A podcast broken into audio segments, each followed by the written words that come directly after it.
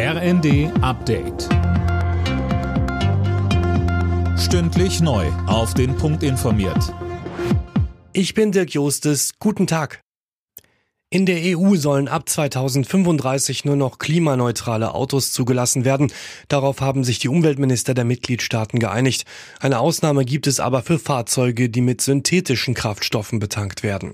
Verkehrsminister Wissing zeigte sich im ZDF zufrieden. Das macht ja keinen Sinn, solange man die klimaneutrale Mobilität der Zukunft noch nicht abschließend organisiert hat, dass man anfängt, Technologien auszuschließen. Ein Verbrennungsmotor, der mit E-Fuels betrieben wird, ist auch klimaneutral.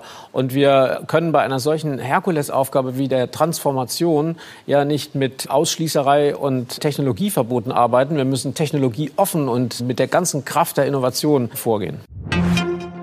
Die Folgen des Ukraine-Kriegs beschäftigen ab heute den NATO-Gipfel in Madrid. Neben einer deutlichen Aufstockung der Soldaten in der schnellen Eingreiftruppe geht es auch um einen NATO-Beitritt von Finnland und Schweden. Dafür hat jetzt auch die Türkei grünes Licht gegeben. Deutschland und die Niederlande wollen sechs weitere Panzerhaubitzen 2000 an die Ukraine liefern. Das hat Verteidigungsministerin Lamprecht vor dem NATO-Gipfel angekündigt. Bereits in der letzten Woche waren Artilleriegeschütze dieses Typs an die Ukraine übergeben worden. Die Bundesregierung will, dass mehr Gebäude mit Wärmepumpen beheizt werden. So sollen die Klimaziele erreicht und Energieimporte unnötiger werden.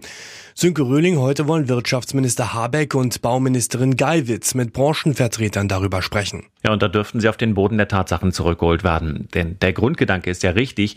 Das Problem ist nur, es gibt kaum Wärmepumpen. Lieferzeiten von einem Dreivierteljahr sind normal und selbst wenn sie geliefert werden können, fehlt den Heizungsfirmen Personal. Es müssen also erstmal die Lieferkettenprobleme behoben werden und die angekündigte Ausbildungsoffensive im Handwerk muss greifen. Alle Nachrichten auf rnd.de